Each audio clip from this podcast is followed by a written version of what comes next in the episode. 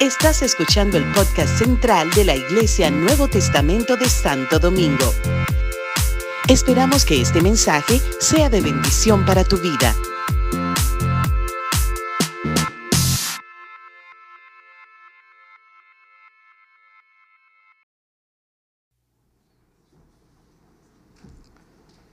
Le he puesto como tema este mensaje, tomando acción. Mi mensaje está basado en unos versos de la carta de Primera de Pedro. Estoy compartiendo en la iglesia esta carta de Primera de Pedro, Segunda de Pedro. Y esta carta eh, está dirigida a hermanos que estaban pasando por una gran aflicción. Por eso Pedro en esa primera carta habla tanto de la prueba. Y ellos pasaban esta gran aflicción y gran prueba por el testimonio de Jesús. Estaban siendo perseguidos, habían perdido sus hogares, sus posesiones, sus amigos. Por eso Pablo se, Pedro se dirige a ellos, a los expatriados. Eh, habían salido de su patria, de su lugar de origen. Habían huido para salvar sus vidas, quizás llevando consigo lo que podían tomar en las manos. Estaban experimentando esos hermanos el, el horror, el miedo, y se sentían naturalmente tan decepcionados. Ellos necesitaban recibir aliento, fortaleza del Señor para continuar hacia adelante. ¿Cuál era la mejor manera del apóstol Pedro animar a estos hermanos pobres? Maltratados, perseguidos, atribulados. ¿Cómo les podía animar? Ellos fueron animados y ellos fueron alentados con el poderoso evangelio de Jesucristo. Pablo le escribió a los romanos y le escribió esto, pues por el Espíritu Santo ya se prevenía una gran prueba, una gran tribulación que iban a pasar los hermanos de Roma. De hecho, se levantó un emperador llamado Nerón y Nerón persiguió, mató, asesinó a miles, a miles de cristianos. Allí están las muestras, las catacumbas de Roma, y allí se escondían y allí vivían. Y fueron miles y miles de creyentes que padecieron, que sufrieron lo indecible por causa del Evangelio. Y el apóstol Pablo iniciando esta carta le dice, porque no me avergüenzo del Evangelio. No me avergüenzo del Evangelio porque es poder de Dios para salvación. A todo aquel que cree. Así que el apóstol Pablo, Pablo previniendo también la gran tribulación, la persecución, la matanza que harían a los cristianos, les consuela, les fortalece con el Evangelio de Jesucristo. No me avergüenzo del Evangelio. Aquí el apóstol Pedro, y voy a ver algunos versos, no toda la carta, algunos versos de, de esta carta, desde el versículo 13 al 16. Y dice el versículo 13 de Primera de Pedro, y la voy a leer en la Reina Valera contemporánea. Por lo tanto, preparen su mente para la acción. Estén atentos y pongan toda su esperanza en la gracia que recibirán cuando Jesucristo sea manifestado. Leo otra vez. Por lo tanto, preparen su mente para la acción. Y estén atentos y pongan toda su esperanza en la gracia que recibirán cuando Jesucristo sea manifestado. Este es el primer punto que deseo enfatizar en esta mañana. ¿Cómo nosotros pasaremos la tribulación? Pasaremos por la prueba, pasaremos por el momento difícil o pasaremos por el momento bueno, no tiene que ver. preparando nuestra mente para la acción. La versión 60 de Reina Valera dice allí, ceñid los lomos de vuestro entendimiento. Esta otra versión dice, preparen la mente para la acción. Es lo mismo. Y ceñir los lomos del entendimiento es una, una expresión oriental, porque en ese tiempo de Pedro, los hombres vestían túnicas largas y sueltas. Y cuando un hombre quería ir a un lugar, se ceñía su túnica, ellos usaban un cinturón, el hombre usaba un cinturón, ceñía su túnica, se la amarraba, entraba su túnica por el cinturón y se apretaba esa túnica y comenzaba a andar o a correr. Así que el apóstol Pedro, hablando figurativamente, dice, amarren y aten esos pensamientos sueltos. En otras palabras, no deben permitir que sus pensamientos anden a la deriva como, como barcos sin, timón. Y Pablo en el Romanos 12 nos dice también en el verso 2, no se conformen a este siglo sino transformaos por medio de la renovación de vuestro entendimiento. Debemos ser renovados continuamente en nuestra mente. Debemos ser renovados continuamente en nuestros pensamientos. Y también le dice a los filipenses y les exhorta, piensen en todo aquello que es verdadero en todo lo honesto, lo justo, lo puro, lo amable, lo de buena reputación, en todo aquello que tenga virtud alguna, que sea digno de alabanza, en esto pensad. Preparen su mente para la acción. Porque es en la mente donde se pierde o se gana la batalla espiritual. Es por eso que nuestros pensamientos deben estar en el lugar correcto, listos, listos para la acción. Hay un trabajo que hacer. Y no importa el tiempo que estés pasando. Pedro le escribe a unos hermanos atribulados, perseguidos, acosados que habían perdido todo, que habían perdido familia, hijos, amigos, todo lo habían perdido. Y Pedro le dice a esta gente atribulada, tienen que accionar. Tienen que accionar. El apóstol obispo David Barlock, en el seminario de líderes que nos trajo en su visita reciente, tocó Josué capítulo 5 dentro de su seminario, de su enseñanza. Y él nos decía allí que Israel vivió en el desierto por 40 años.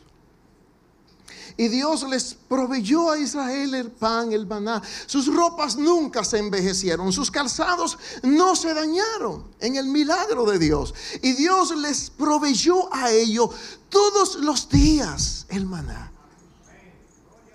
Y les daba y les daba y les daba y les daba y les daba. Sin embargo, cuando ellos llegaron a la tierra prometida, el pueblo de Israel, nos dice Josué capítulo 5, verso 11, tuvo que comer del fruto de la tierra. Y dice el verso 12 de Josué 5, y el maná cesó el día siguiente desde que comenzaron a comer del fruto de la tierra y los hijos de Israel nunca más tuvieron maná, sino que comieron del fruto de la tierra. Y nos compartía el pastor David que para ellos comer del fruto de la tierra o seguir comiendo del fruto de la tierra, tuvieron que trabajarla producirla, sembrar, cosechar. Cada año. ¿Por qué? Porque no hubo más maná. Como dice bien el término dominicano, maná. Dios determinó, se acabó lo gratis. Se acabó lo fácil, se acabó lo regalado. Quieren comer, entonces tienen que trabajar la tierra. Tienen que producirla. ¿Quieren fruto? ¿Quieren sostenerse? Entonces yo les he dado una tierra buena. Yo les he dado una tierra ancha. Yo, les he dado una tierra fértil. Siembren y cosecharán. Pero nos acostumbramos rápido a lo fácil. Nos acostumbramos rápido a lo cómodo. Iglesia, llegó el tiempo de la acción. Llegó el tiempo de la acción. Y no importa por qué pruebas estés pasando. Te enfatizo, Pedro le escribe a hermanos que estaban pasando esa gran prueba. Pero no era una excusa para quedarse opacados, con brazos caídos, desanimados y sin propósito alguno. No. El mensaje fue y es, vamos a tomar acción. Por lo tanto, levántate Levántate de ese letargo, de esa tristeza o depresión. Sacúdete, ponte en acción y verás lo que Dios es capaz de hacer. Como dice Isaías 52, despierta, despierta y vístete de poder. Oh Sión, vístete tu ropa hermosa, oh Jerusalén. Sacúdete del polvo y levántate y siéntate, Jerusalén. Suelta las ataduras de tu cuello, cautiva, hija de Sión.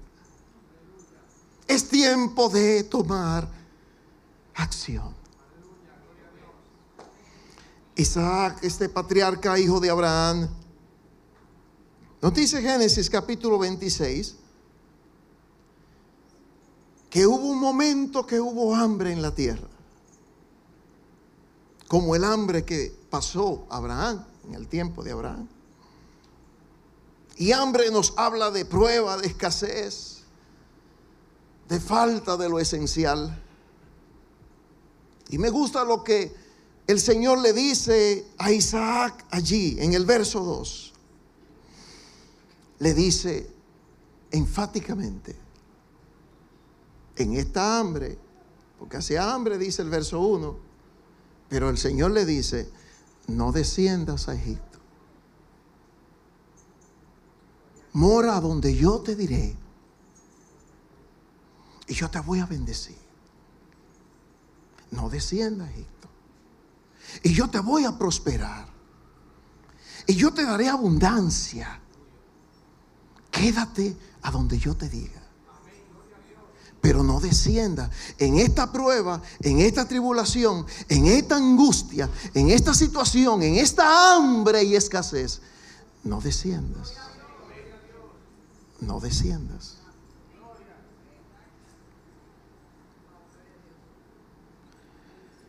¿Por qué no quería Dios que Isaac descendiera a Egipto? Bueno, porque ya había un precedente con Abraham. Así nos dice Génesis capítulo 12, que cuando hubo hambre en la tierra, Abraham que ya había salido de Arán, había salido con una disposición tan firme, había salido en fe, había recogido su esposa, todo lo que tenía, y salió confiando en Dios, seguro en Dios, determinado, a donde Dios le guiara, a donde Dios le dirigiera. Y Abraham comenzó a subir. Él no comenzó a bajar, no, no, él comenzó a subir. Y dice la palabra de Dios que llegó a un lugar llamado Siquén. Nos dice Génesis 12, versos 6 y 7. Y allí en Siquén él edificó altar a Dios. Y siguió caminando y llegó a Betel, nos dice el verso 8. Y allí edificó altar a Dios. Y hay algo allí que, me llama la atención donde dice que llegando a Betel edificó altar a Dios, a Jehová, e invocó el nombre de Jehová. Mírenlo allí, invocó el nombre de Jehová. Quiere decir que Abraham iba caminando, iba creciendo en gracia, iba creciendo en revelación de su Dios. Porque eso es lo que Dios quiere, que nosotros crezcamos, nos desarrollemos poniendo acción y nosotros podamos crecer en esa revelación y conocimiento de nuestro Dios. No es un asunto de venir a la iglesia un domingo religiosamente casi de manera obligada, desganados. No, no, no. Es que yo venga aquí con un propósito de invocar el nombre de Jehová.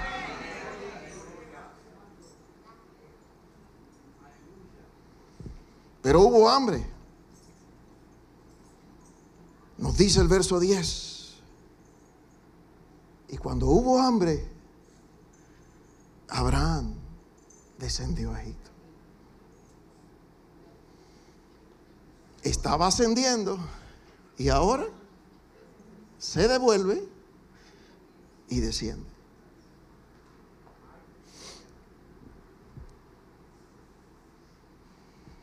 Cuando Abraham descendió a Egipto, que Dios no le dijo, vete a Egipto. Él salió de Arán y Dios le guiaba y Dios le dirigía y Dios encaminaba sus pasos. Pero ahora, Abraham, por el hambre, por la necesidad y por la prueba, él toma una decisión. Y descendió a Egipto. Y Egipto representa lo fácil. Egipto representa obtener las cosas por engaño. Egipto es el mundo, el sistema del mundo. Las mentiras, el placer la gratificación de la carne, lo pagano, la idolatría. Egipto nos, nos, nos corta de Dios. Y desde que Abraham llegó a Egipto tuvo problemas. Inmediatamente. Parece que por primera vez se fija en su esposa y dice, wow, pero ahora yo sé que tú eres tan hermosa mujer. Balbarazo. Ahora me doy cuenta que tú eres tan hermosa. Ahora. Y yo tengo temor. Él no había experimentado temor, pero en Egipto comenzó a tener temor. Abraham no tenía temor cuando salió de Arán. Él estaba confiado. Él estaba en fe. Él estaba determinado. Pero ahora siente un temor terrible. Y le dice a Sara, mira, tú tienes que decir aquí, que tú eres mi hermano.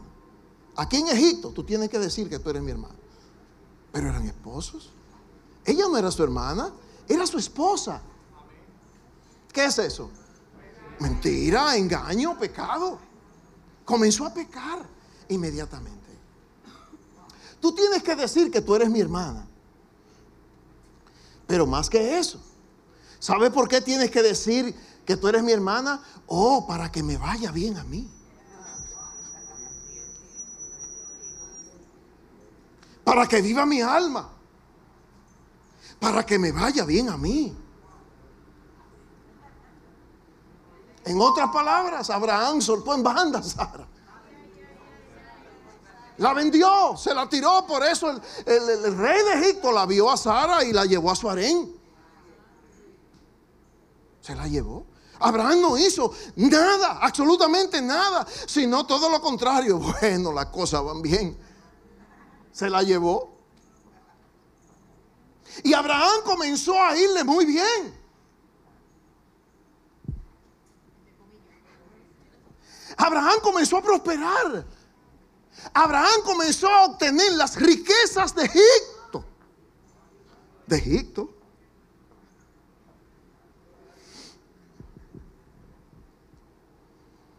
¿Y saben lo que pasó? Allí Abraham nunca más volvió a edificar altar a Jehová. Puedes leerlo. Abraham nunca más buscó a Dios en Egipto. Nunca más, nunca más su vida espiritual, porque lo que hace Egipto que te absorbe tu vida espiritual. Por eso el faraón, cuando fue Moisés a decirle, deja ir al pueblo para que sirva y adore a Jehová en el desierto, para que adore a Jehová.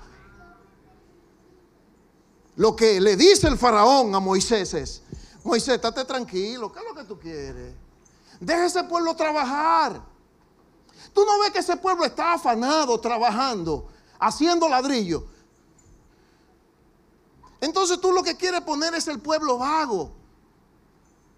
Pero a ir a adorar a quién? ¿A quién es que quieren ir a adorar? Pero a servir a quién? Ese pueblo está trabajando, ese pueblo está en tareas. Y eso es lo que hace el mundo. El mundo esclaviza, el mundo absorbe, el, mundo te entretiene, el mundo te arropa de tal forma que tú adorar a Dios, servir a Dios, determinar venir a la iglesia, el diablo quiere que tú y yo veamos como vagancia. El diablo quiere que tú y yo veamos el nosotros arrodillarnos delante de Dios, buscar el rostro de Dios, como perder tiempo. No, no, no, no, yo tengo que hacer algo. ¿Qué es lo que yo tengo que hacer? No, no, no, no, Moisés. Ese pueblo lo que necesita es más trabajo. ¿Le dio más trabajo, sí o no?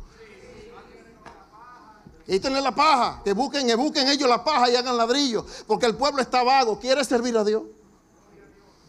Y eso es lo que el diablo quiere. entrarnos a nuestro pensamiento, a nuestro espíritu. Que servir a Dios, buscar a Dios, adorar a Dios es una pérdida de tiempo. Y en ese mundo se metió Abraham.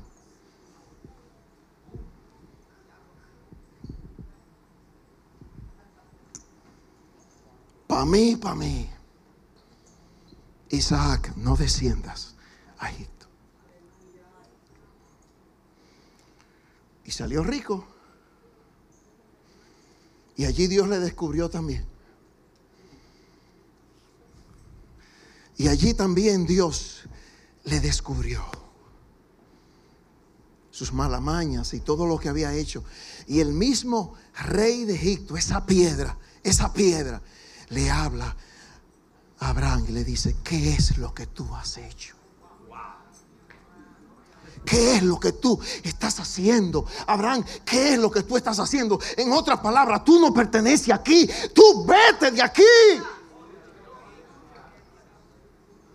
¿Cuánto dan gloria a Dios? Y se enriqueció. Y de esa riqueza que se llevaron, ¿ustedes saben a quién se llevaron? Agar. Agar era egipcia. Y de esa riqueza que se llevaron también, eh, la misma Sara recibió una cultura que ella no tenía. Recibió unos principios ahí del mundo que ella no tenía de Egipto.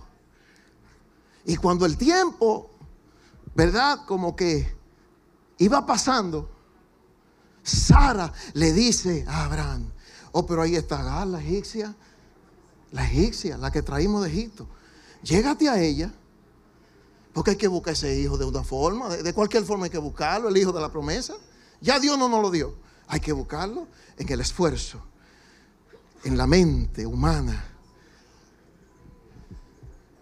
Ahí viene. Eso nos da Egipto. En la inteligencia, en la sabiduría diabólica, terrenal, animal. Llégate a Agar. Y ese muchacho será mío. Eso fue lo que ella pensó, que era de ella. Ustedes saben cuántos años se atrasó Isaac por esa decisión de Sara. ¿Cuántos años se atrasó? ¿Cuánto? Trece años. ¿A los cuántos años vino Isaac? Cuando ya Ismael, Ismael, el hijo de Agar y de Abraham, tenía 13 años. La bendición de Dios por la decisión de Abraham, se atrasó 13 años. Hasta que vino el hijo de la bendición. Isaac. Pero de Abraham y de Agar, ¿tú sabes lo que hubo? No, lo que hubo es hijo de la carne. Así lo dice Gálatas capítulo 4, que Ismael representa el hijo de la carne. Y eso le trajo a Abraham, eso le trajo a Abraham angustia, eso le trajo a Abraham tristeza. Dice que cuando Sara le dijo a Abraham lo que tenía que hacer, que Dios le, dije, le dice, oye a Sara en lo que te diga.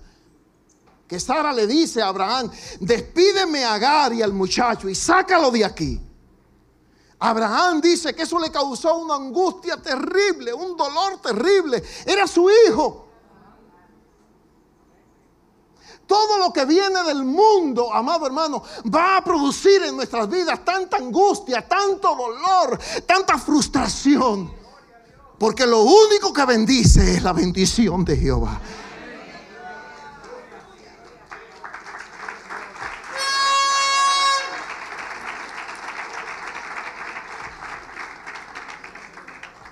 Y me gusta este verso. Mira cómo dice Génesis, capítulo 12, verso 13 también, de Génesis 26. Y sembró Isaac en aquella tierra.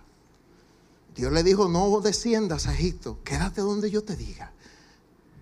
Y, y sembró Isaac en aquella tierra en el tiempo de la escasez, en el tiempo de la prueba, en el tiempo de la dificultad acción. cuando dan gloria a Dios? Y sembró Isaac en aquella tierra y cosechó aquel año ciento por uno y le bendijo Jehová. Y el varón se enriqueció y fue prosperado y se engrandeció hasta hacerse muy poderoso. ¿Quién te dijo a ti que Dios no es capaz de bendecirte? ¿Quién te dijo a ti que Dios no es capaz de bendecirte? ¿Quién te dijo a ti que tú tienes que descender a Egipto? ¿Quién te dijo a ti que tú tienes que renunciar a tu principio, renunciar a tus valores, renunciar a la palabra que has recibido? ¿Quién te dijo a ti?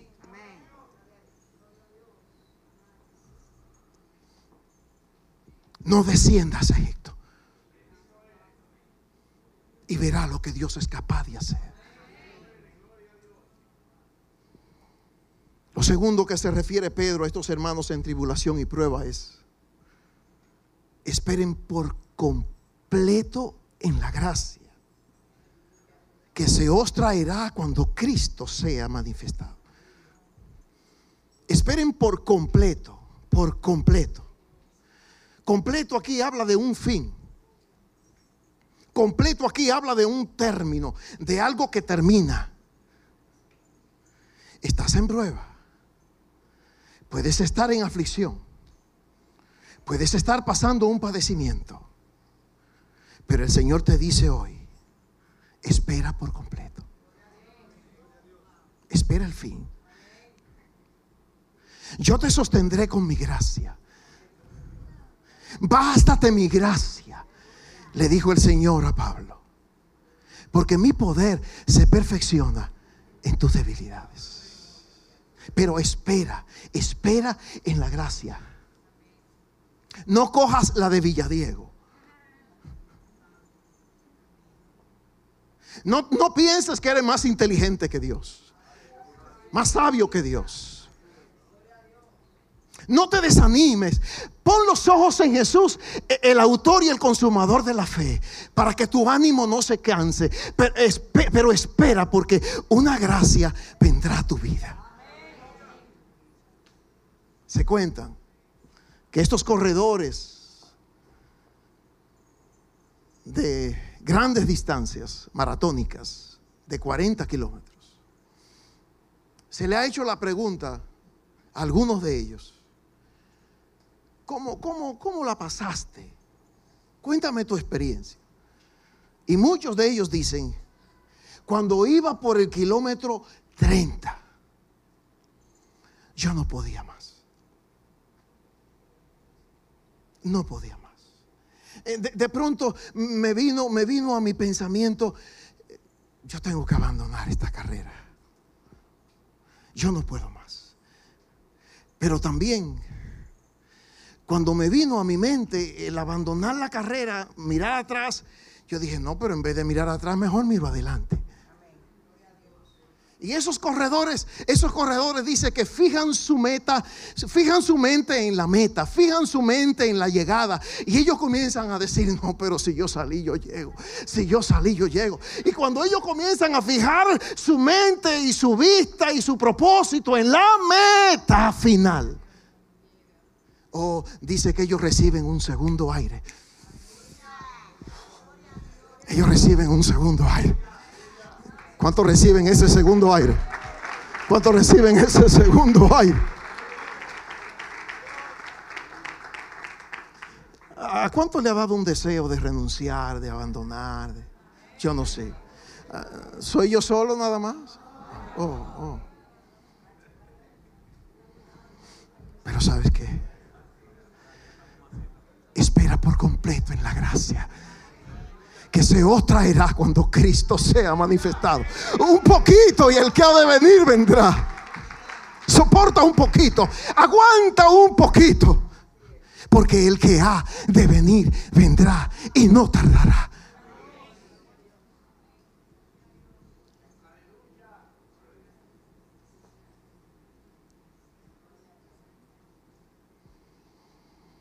Lo segundo, el segundo punto que tengo es que Pedro le dice, actívense en la obediencia. Actívense en la obediencia. Dice primero de Pedro 1:14.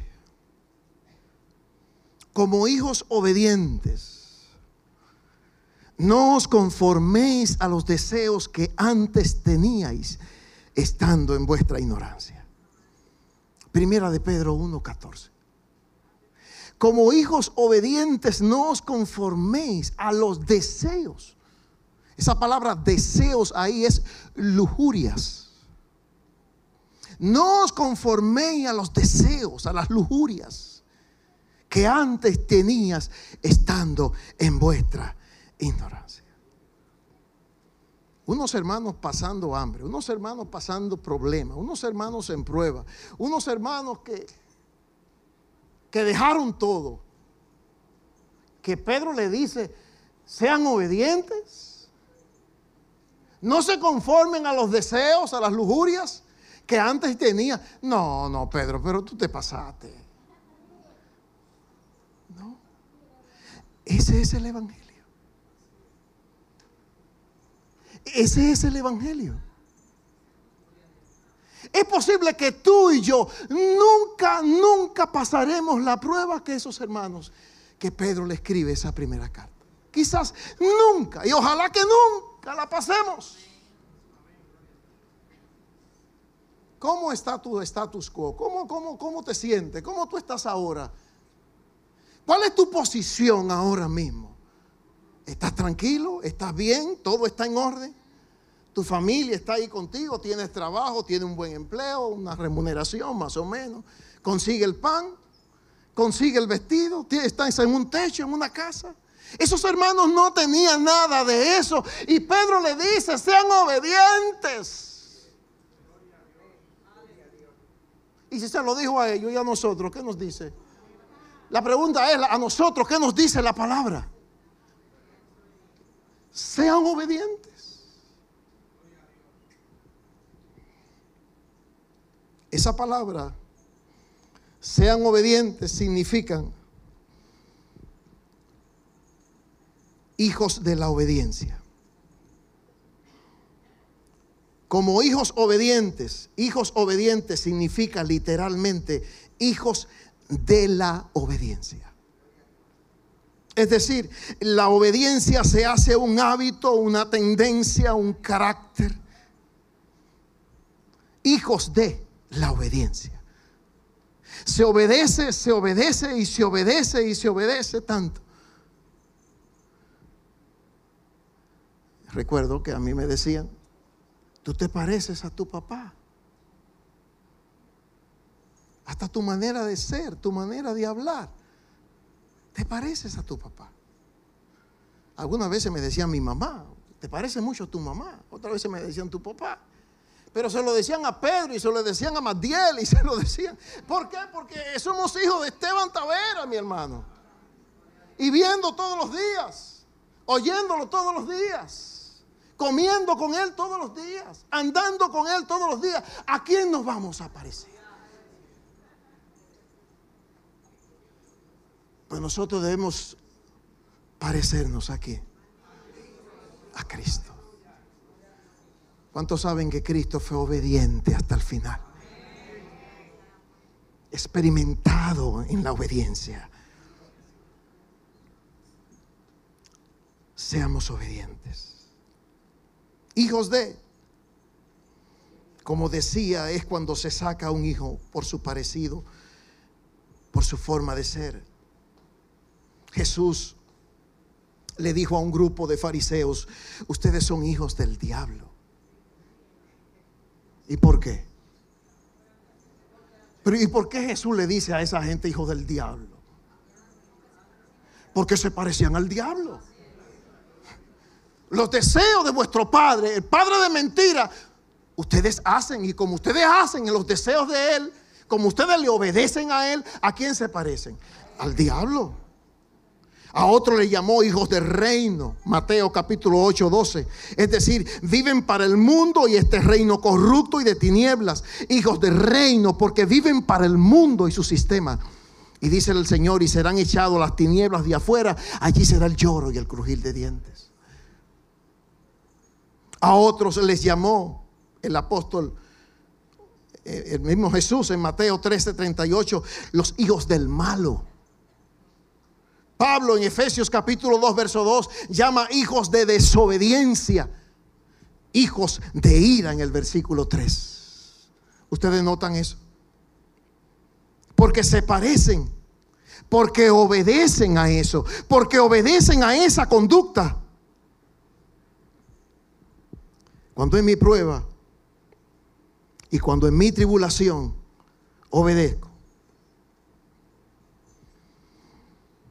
yo seré un hijo de la obediencia.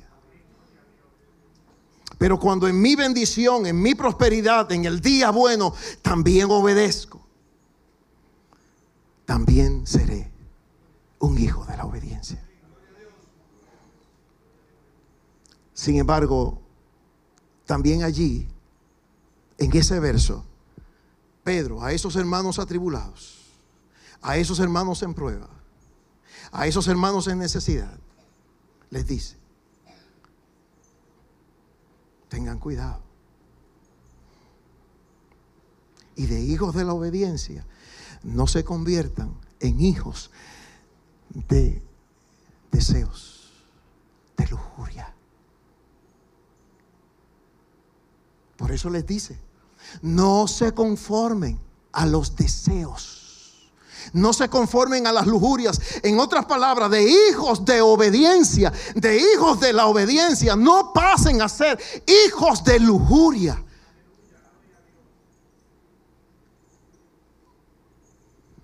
Porque aunque estés en prueba, aunque estés en tribulación, aunque estés en el desierto, eso no quita que no te vengan a tu corazón lujurias. ¿Qué le vino a Israel en el desierto? Lujuria. Dice que le vino unos deseos, deseos, lujurias. Volvámonos a, Egipto. Y, y en Egipto, y deseamos las cebollas, y deseamos los puerros, y deseamos, nos sentábamos en las ollas de carne. Deseos. Y lo primero que el diablo hará en cualquier prueba, en cualquier tribulación, en cualquier situación que no veamos por causa de nuestra fe, déjame decirte que lo que te pase ahora, de aquí en adelante, es por causa de tu fe.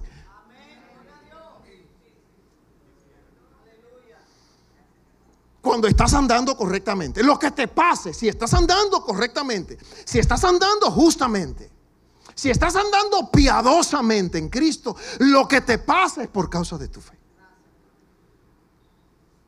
Pero aún allí en la prueba, mantente firme. Porque vendrán deseos de tú y de yo devolvernos y descender a Egipto y volvernos a los deseos que teníamos antes, estando en nuestra ignorancia.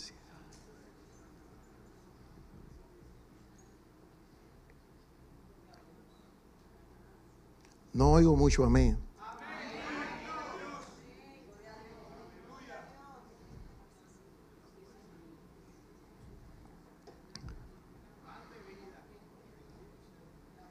Y lo tercero que Pedro le dice allí es, accionen en la santidad. Primera de Pedro 1, verso 15, 16, sino como aquel que os llamó es santo. Sé también vosotros santos en toda vuestra manera de vivir. Porque escrito está, sed santos, porque yo soy santo. La palabra santidad, santo, santificación en sus diversas formas es la palabra en griego agios, del equivalente hebreo de la palabra kadosh. Y su significado básico es estar separado, ser apartado, ser diferente moralmente puro, sin pecado y justo. Ser santo es estar separado y totalmente diferente de todos los otros seres y cosas. Santo es ser diferente. Diferente. Apartado, diferente. Eso es ser santo. Eso es ser santo. El templo era santo. Porque era un lugar diferente a todos los demás edificios y separado y apartado para hacer aquello que estaba destinado por Dios. Por eso en cierta ocasión cuando Jesús llegó al templo que estaban haciendo cosas allí, Jesús toma, se enfada, toma un látigo, comienza a volcar las mesas de los cambistas, de los mercaderes. Y el Señor dijo, ¿en qué han convertido esta casa? Mi casa será llamada casa de oración. En otras palabras, no es diferente. Ese templo era construido totalmente diferente a todas las demás otras construcciones. Era diferente, totalmente. Porque era un lugar consagrado y santo. Tú y yo somos diferentes. Tú y yo somos diferentes. Ay, pastor, pero yo pensé, ¿verdad? Que si yo me parecía al mundo, yo podía ganármelo a él. Esa es la mentira del diablo en este tiempo. Esa es la mentira del diablo en este tiempo. Que hay que vestir como ellos, que hay que beber como ellos, que hay que fiestar como ellos, que hay que todo como ellos, hablar como ellos. ¿Quién te dijo a ti? Eso es totalmente contrario al Evangelio, a la palabra de Dios Santa al evangelio piadoso que nos habla la palabra. Porque hay otro evangelio que en este tiempo va a salir. Está saliendo. Otro evangelio.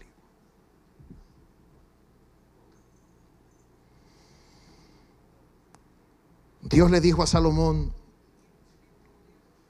cuando Salomón edificó el templo, lo separó, lo santificó para Dios. Dios le dijo a Salomón en Primero de Reyes 9:3, yo he oído tu oración. Yo he oído tu ruego que has hecho en mi presencia y yo he santificado esta casa que tú has edificado. Para poner allí mi nombre en ella para siempre y en ella estarán mis ojos y mi corazón. Oye, qué palabra. En ella estarán mis ojos y mi corazón todos los días ¿Cuántos saben que tú y yo somos templo del Espíritu Santo?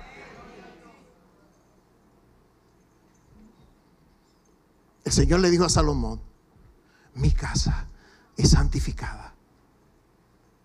Y mis ojos estarán allí todos los días.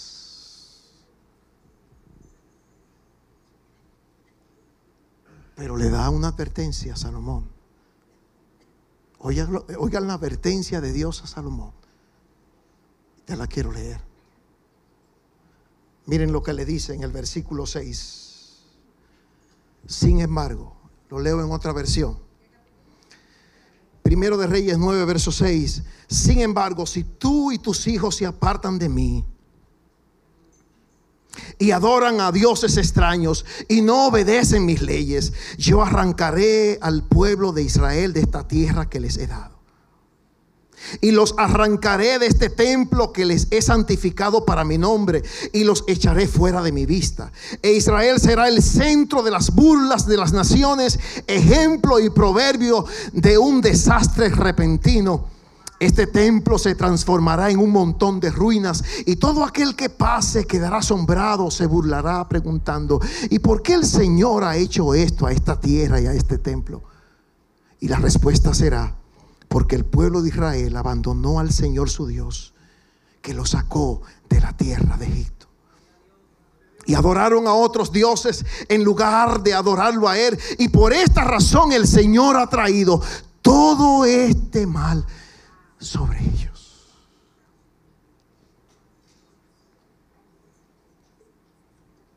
Somos el templo del Espíritu Santo.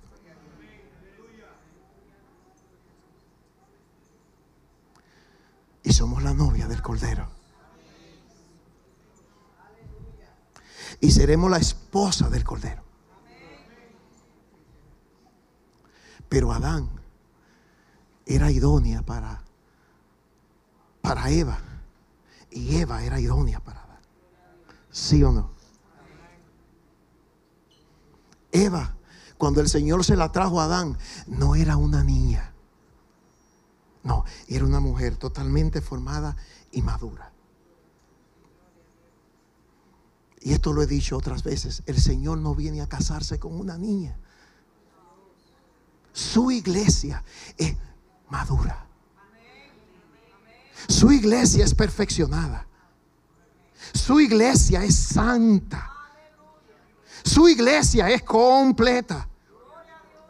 Su iglesia, como dice Apocalipsis capítulo 14, no se ha contaminado con mujeres. Su iglesia no ha hecho, no ha hecho concesiones. No vive una vida doble. Hoy el domingo, hoy domingo soy santo. Hoy el domingo me convierto. Hoy el domingo vengo a la iglesia y alabo a Dios. El lunes, el martes, el miércoles es otra cosa porque yo estoy fuera de la iglesia. No, el, santo es domingo, santo es lunes, santo es martes, santo es miércoles, santo todos los días. Porque tú eres separado, apartado y diferente para Dios.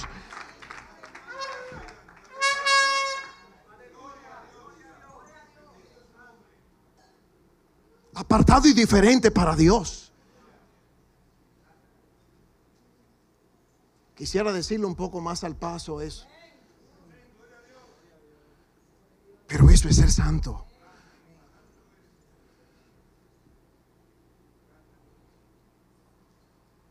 Y la santidad en Dios tiene un estándar alto. El Señor dice, sed santos como yo soy santo. Se lo dice Pedro a esa gente. Sean santos como Dios es santo. Y en el Antiguo Testamento lo dice un montón de veces. En Levítico solamente lo dice tres veces. Se lo repite Dios a su pueblo. Sean santos porque yo soy santo. Y si se lo dice en el Antiguo Testamento, cuánto más ahora en la gracia de Dios, que tenemos el Espíritu Santo, que tenemos la palabra revelada, que tenemos a Cristo, que somos participantes del verbo hecho carne. Sean santos porque yo soy santo. Pero la santidad en Dios es algo tan precioso. Porque Él nos dice allí, sean santos porque yo soy santo. Y saben que eso, eso no incomoda. eso no nos lleva a nosotros a un punto de, de sentirte frustrado. No te lleva a ti a, sentirte como tan, tan, tan, tan empequeñecido y tan imposibilitado. ¿Y, ¿Y, cómo puedo yo ser santo como Él es santo? Yo, ¿Cómo lo podemos ser? ¿Y por qué Dios nos dice, sé santo como yo soy santo? ¿Por qué Dios nos dice eso? ¿Sabe por qué?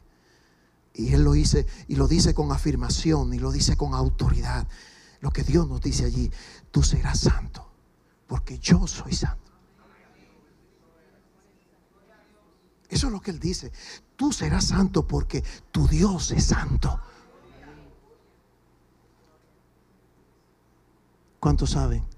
amado hermano, que nosotros todo lo que Cristo logró y obtuvo y alcanzó como humano, no como Dios, no, como humano, tú y yo lo vamos a adquirir. Todo. Él es nuestro modelo a seguir. Cristo fue 100% humano. Dice que Él se despojó de ser Dios. Y Él tomó la forma de hombre. Y Él tomó carne de hombre 100%. Pero sabes una cosa, Jesucristo vivió. Jesucristo vivió su vida, caminó en esta tierra, realizó su ministerio, soportó y venció cada tentación que el diablo le puso por medio en el poder del Espíritu Santo. Y tú y yo lo podemos lograr. Lo que Cristo logró. Por eso Jesucristo dijo, es necesario que yo me vaya. Porque si yo me voy, le envío el Espíritu Santo.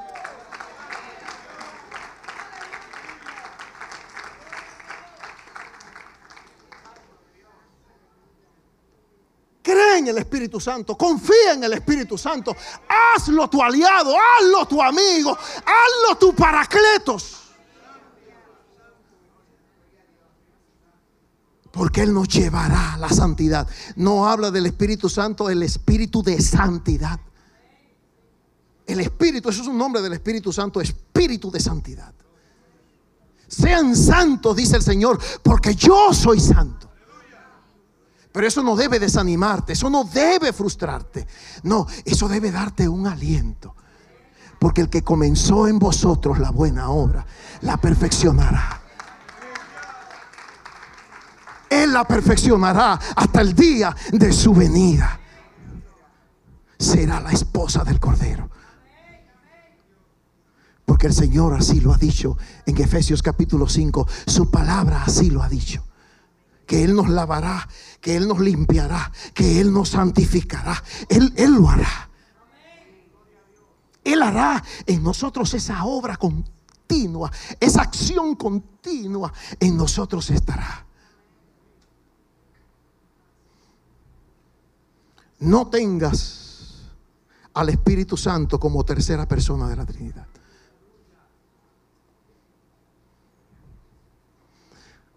¿Lo dice la Biblia, tercera persona de la Trinidad?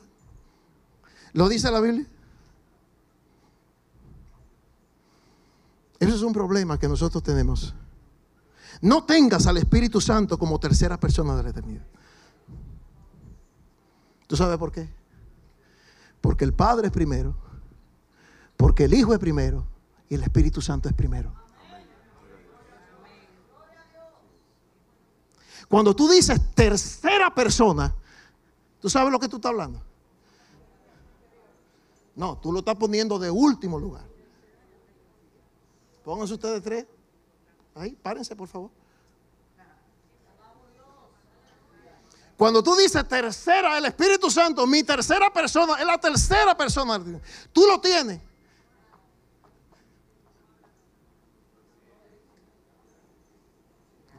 Siéntese, de tercer orden. Y el Espíritu Santo no está en tu vida en tercer orden. Este es el tiempo del Espíritu Santo. Este es el tiempo del Espíritu Santo. Este es el tiempo del Espíritu Santo.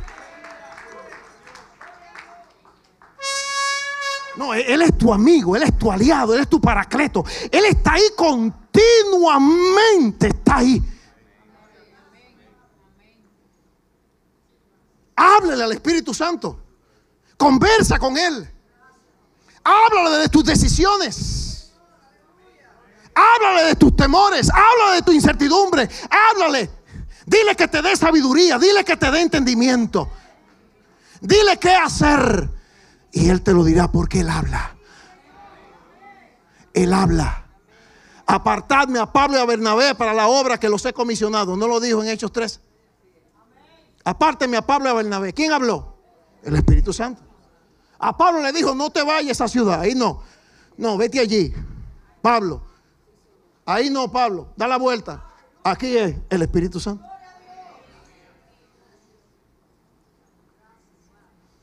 Porque en tu vida es primero.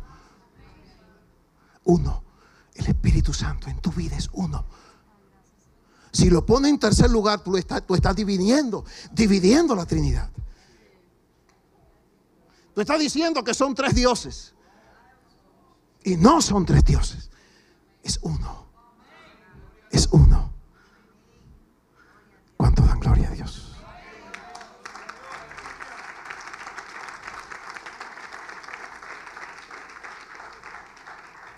Pónganse de pie.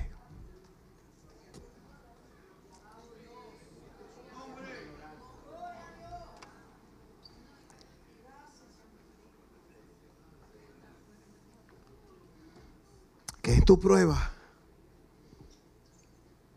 en tu necesidad, en tu tribulación y en tu desierto, la gracia de Dios te sostenga. Espera por completo.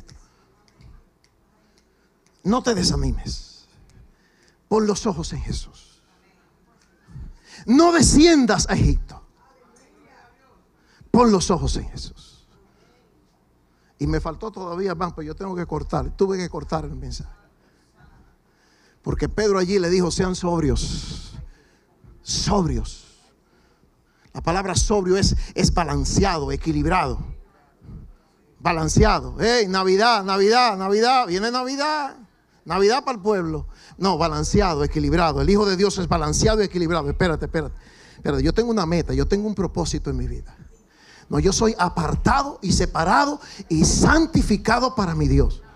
Sigue tú tu rumba, sigue tú tu fiesta, sigue tú tu cosa. No, no, yo estoy separado para Dios. Gloria a Dios. Hey, viene año nuevo. Cuidado, cuidado. No, no, no, yo soy un hijo de la obediencia. Yo no soy un hijo de la lujuria. Yo no soy un hijo de la carne. Yo no soy un hijo del mundo. No, yo soy un hijo de la obediencia. Porque obedezco hoy, domingo, obedezco el lunes, obedezco el martes, obedezco miércoles, obedezco jueves hasta el próximo domingo y sigo la rumba. Obedezco y sigo obedeciendo hasta que Cristo venga. Y soy santo. Separado, apartado, diferente para mi Dios. Soy santo. Me importa lo que digan. Me importa el nombre que me quieran poner. Me importa lo que digan y, se burlen. Vendrán burladores. Dice la palabra de Dios en estos últimos días. Burladores. Y esos burladores no son del mundo. No, esos burladores se van a sentar al lado tuyo. Y te van a decir, tú eres un desfasado, pariguayo, pariguaya. Tú no ves por dónde se están usando la falda ahora. Tú no ves cómo son la moda ahora.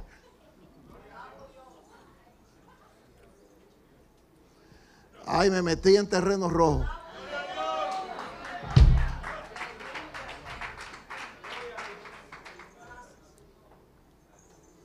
Te van a llamar de todo. No, pero tú tienes un propósito, tú tienes una meta, tú, tú, tú, tú, tú has agarrado algo y no lo sueltes. Porque muy pronto se hará la diferencia. Porque muy pronto se hará la diferencia del que le sirve y no le sirve a Dios. Del que le teme y no le teme a Dios. Del que es santo y no es santo. Del que es santo y no es santo. Un día y pronto será, se hará la diferencia. Se hará la diferencia. Muchos, muchos, muchos quedarán atrás cuando el Señor venga. Quedarán atrás.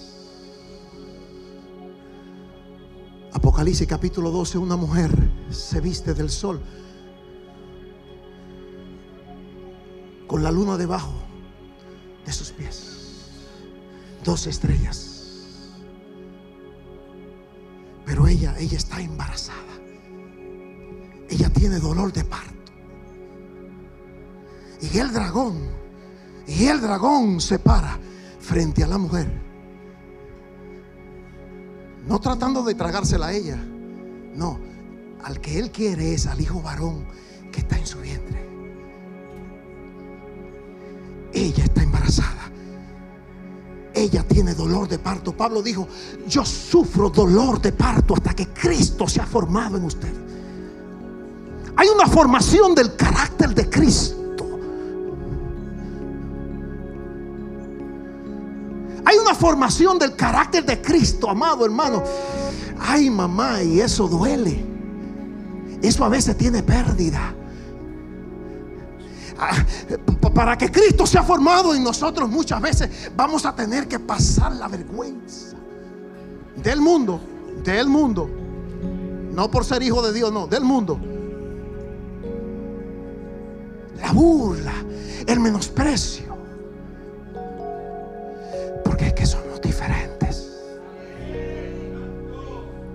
Sufro dolores de parto hasta que Cristo y el dragón se paró frente a la mujer que estaba para dar a luz. Ay, ella dio a luz. Pero inmediatamente dio a luz. El hijo de ella fue arrebatado para Dios y para su trono.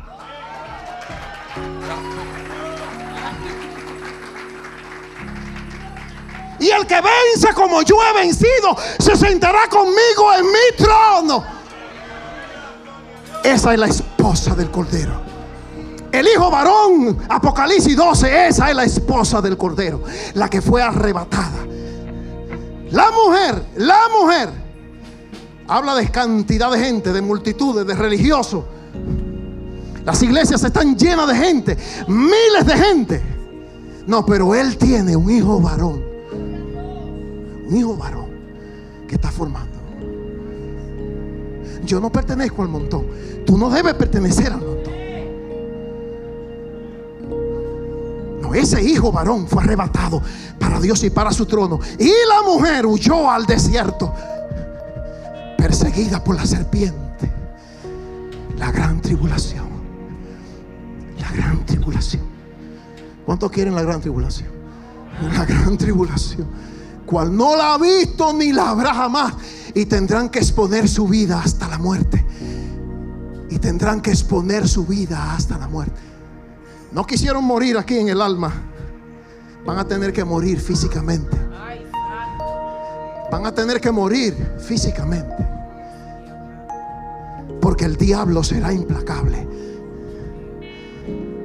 Pero la iglesia, la esposa, especificado mejor, la esposa del Cordero, no está aquí ya. No, no, no. Ella está sentada con Cristo en su trono. ¿Dónde está mi esposa? Mi esposa literal, ¿dónde está conmigo? Es conmigo. Ella está conmigo.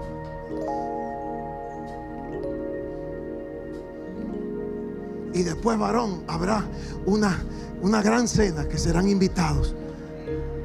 Y todos los que salieron de la gran tribulación serán invitados a las bodas. Invitados a las bodas. No son la esposa, no, son invitados a la esposa. Boda, Apocalipsis capítulo 9. Entonces, cuando tú te casaste con esa mujer, tú tenías invitados, pero llegó un momento, agárrala. Llegó un momento y dijeron, invitados, goodbye, se comieron el bicochito y el refresco, yo me voy. ¿A dónde? ¿A dónde te fuiste con ella? A un lugar privado que solamente tú y ella. Tú y ella. Gloria. Tú y ella. Un lugar privado. Ahí no cabe más nadie. Ahí no cabe más nadie. Lo único que Dios podrá hacer es extender el tabernáculo. Bueno, pero en el tabernáculo había atrio, los de afuera. Y era tabernáculo, los de afuera. atrio. Pero en él, en el tabernáculo había un lugar santísimo. Santísimo.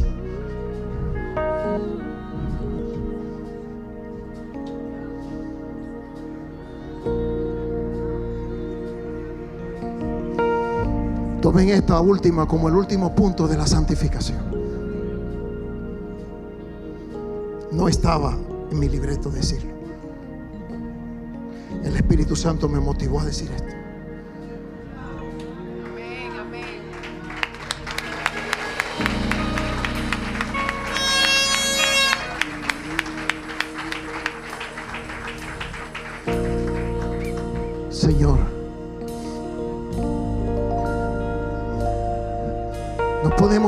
Manos, Jesús.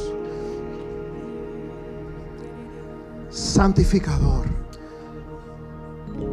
Espíritu Santo santificador. A tu obra preciosa en nosotros. A tu obra preciosa en nuestras vidas. Sigue trabajando, Señor. Sigue santificando nuestras vidas. Progresivamente y poderosamente. Espíritu santificador. Bendigo a tu iglesia con toda bendición.